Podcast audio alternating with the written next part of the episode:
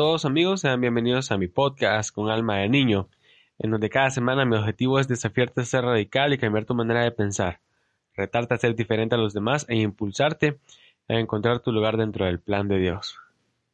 Para mí es un honor y un privilegio poder estar nuevamente en este espacio, pudiendo compartir algo con, con cada uno de ustedes. Sin duda alguna, este 2020 creo que a, la mayoría, sino a todos nos ha sorprendido de una u otra manera. Hemos podido ver algo diferente en, en nuestra vida y algo diferente de parte de Dios. Así que espero que cada uno de nosotros podamos de igual manera hacer algo diferente este 2020 en nuestra rutina, en, en nuestro estilo de vida que podamos hacer un deporte, que podamos cambiar nuestra alimentación, que podamos eh, incluir algo diferente en nuestra rutina. Y si ese algo diferente en nuestra rutina es acercarnos más a Dios, creo que es una de las mejores metas que podemos tener durante este año. Muy bien, para empezar, quiero poder eh, hablar acerca de, de este tema. La verdad pienso que va a ser algo un poco corto pero creo que sin duda alguna es eh, algo que necesitaba compartirles a cada uno de ustedes. En Génesis capítulo 15, Dios le da a Abraham la mayor promesa de su vida. Le da la promesa del nacimiento de su hijo Isaac. Ahora, para ponernos un poco en contexto, Abraham venía de pelear una batalla en contra de cinco reyes que se habían revelado a los reyes de Sodoma y Gomorra y otros reyes de la región. En ese entonces habían, eh, por así decirlo, alianzas o uniones entre esos reyes, entre esas regiones. Pero cinco reyes se habían revelado a los reyes que estaban junto a los de Sodoma y Gomorra. Y eh, Abraham se vio la necesidad de involucrarse en dicha batalla debido a que estos reyes habían capturado a su sobrino Lot y se habían llevado todos sus bienes, eh, todos los bienes de Lot.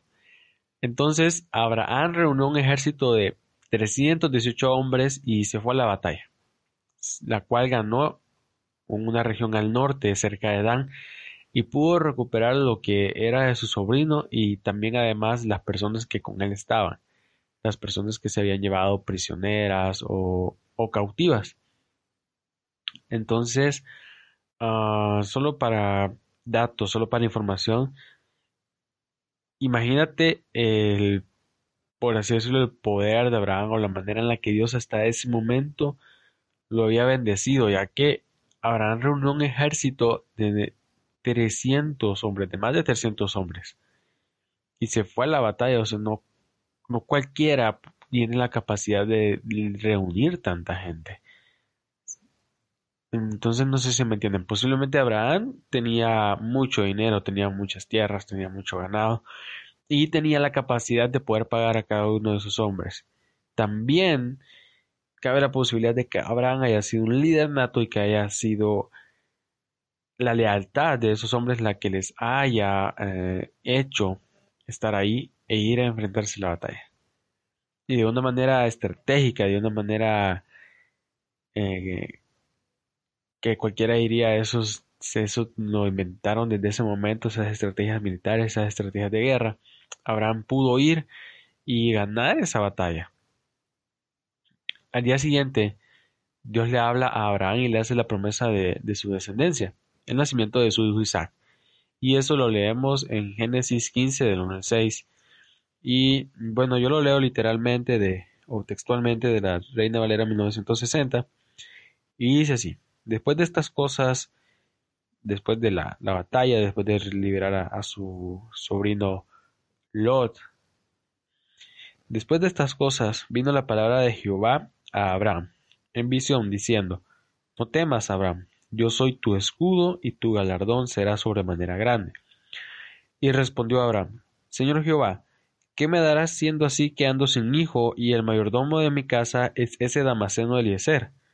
Dijo también Abraham, Mira que no me has dado prole, y aquí que será mi heredero un esclavo nacido en mi casa. Luego vino a él palabra de Jehová diciendo, No te heredará éste, sino un hijo tuyo será el que te heredará. y lo llevó fuera y le dijo, mira ahora los cielos y cuenta las estrellas si las puedes contar. Y él le dijo, así será tu descendencia. Y creyó a Jehová y le fue contado por justicia. Ahora bien, para yo este episodio, en este episodio yo quiero concentrarme en el versículo 5, en donde dice, y lo llevó fuera y le dijo, mira ahora los cielos y cuenta las estrellas si las puedes contar. Y le dijo, así será tu descendencia. Entonces, em, en primer lugar, hay, o bueno, hay tres cosas que quiero transmitirte eh, en este episodio. En primer lugar, Dios primero afirma la fe de Abraham antes de retarla. No sé si me entiendes. Cuando nuestra fe es retada es cuando Dios nos pide que nosotros tenemos que creerle a Él, que creer en una de sus promesas, que creer en, algo que nos ha prometido, en algo que va a suceder en nuestra vida. Entonces, ah, por ejemplo, a mí me ha pasado, eh, específicamente el año pasado, a través de uno de esos momentos en los que mi fe de verdad fue retada como le he mencionado en, episodios anteriores, a salir de la zona de confort, a dejar em, de lado lo que miraba con mis ojos y empezar a ver con ojos de fe. Fue el año pasado, durante el proceso en el que nos estuvimos preparando para nuestro primer viaje misionero fuera del país. Personalmente para mí fue el primero. Para muchas personas de las que iban en nuestro grupo no era el primero pero debido a que era el primer viaje fuera del país, representaba un costo o un impacto económico un poco grande para nosotros. Entonces, ah, no era solo de decir sí o me voy de viaje y, ya tengo todo el dinero, ya tengo todo listo, solo falta hacer maletas, sino que fue como, ah, ok, entonces decimos, digamos que sí, que sí vamos y en el en el viaje se hacen las maletas, como dice el dicho, y en el viaje vamos viendo, y en el transcurso de los meses vamos viendo cómo pagamos y le vamos creyendo a Dios en cada actividad y vamos confiando en Él, en que va a ser fiel a la medida que nosotros seamos fiel. Al final del año, Dios fue fiel, demasiado fiel. Creo que fue uno de los de la de los grandes milagros que yo pude ver de parte de Dios en mi vida el año pasado. Y tuve la oportunidad de viajar hacia el país de El Salvador y allí eh, realizar algunas actividades y, algunas otras cosas con un grupo de, gente de nuestra iglesia. Así que bueno, la verdad, durante el 2019 ese fue uno de los momentos en los cuales mi fe fue más retada y creo que junto a los pastores que iban y, y, a los demás miembros de la iglesia que íbamos, también podemos ser testigos de que nuestra fe de verdad fue retada. Pero Dios primero afirma la fe de Abraham.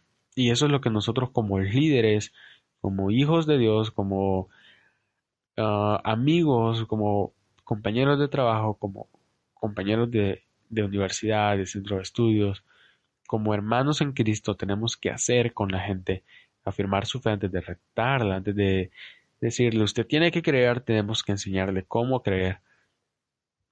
Y la verdad es que quizás Abraham tenía miedo posiblemente el verse en medio de la batalla y muy cerca del borde de la muerte, ya que ese es un posible final para un guerrero, la muerte, le hizo pensar sobre su descendencia y de ahí la inquietud por tener su hijo. Por eso Abraham le dice, ¿qué me darás tú a mí si yo ando sin un hijo? Entonces Dios afirma la fe de Abraham, ya que debía afirmar su identidad para lo que vendría. Y Dios le dije, no, Dios le dice, no temas, porque yo soy tu escudo, y tu galardón será demasiado grande, tu premio será demasiado grande, tu corona será demasiado grande.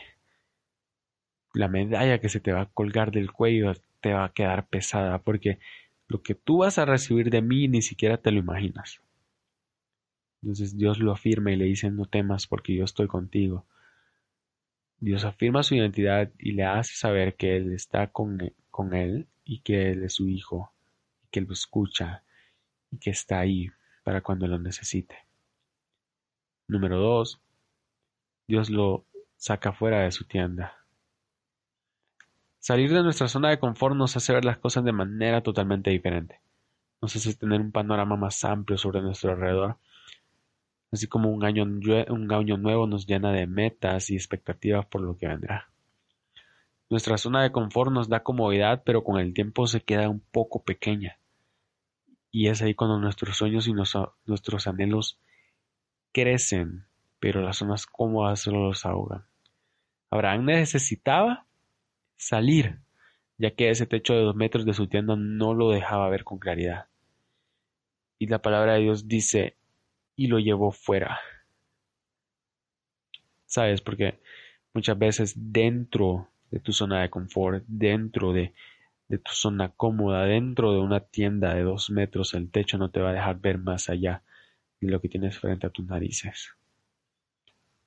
Porque las circunstancias, los problemas, las vicisitudes y todo lo que tú tengas en la vida muchas veces va a impedir que tú realmente puedas ver lo que Dios te quiere mostrar y hacia dónde Dios te quiere llevar. Entonces tú necesitas estar fuera de ese lugar, estar fuera de tu zona cómoda. Necesitas salir de la tienda en la que te encuentras hoy, ya sea un problema económico, ya sea un problema familiar, ya sea algún problema emocional, sea cual sea tu tienda, necesitas salir inmediatamente porque ese techo de dos metros solamente va a hacer que tus sueños y tus anhelos se ahoguen y que no puedan ver la luz de un nuevo amanecer. Entonces necesitas salir así como Dios lleva afuera a Abraham. Y la verdad no es que Dios no puede hablar en una tienda o Dios no puede hablar dentro de tu, de tu cuarto, dentro del cuarto o dentro de tu zona cómoda, sin duda. Alguno de Dios puede hacerlo, porque Él es Dios, y si iba a darte una promesa, o si él iba a dar una promesa, Abraham bien pudo haberlo hecho dentro de, de la tienda.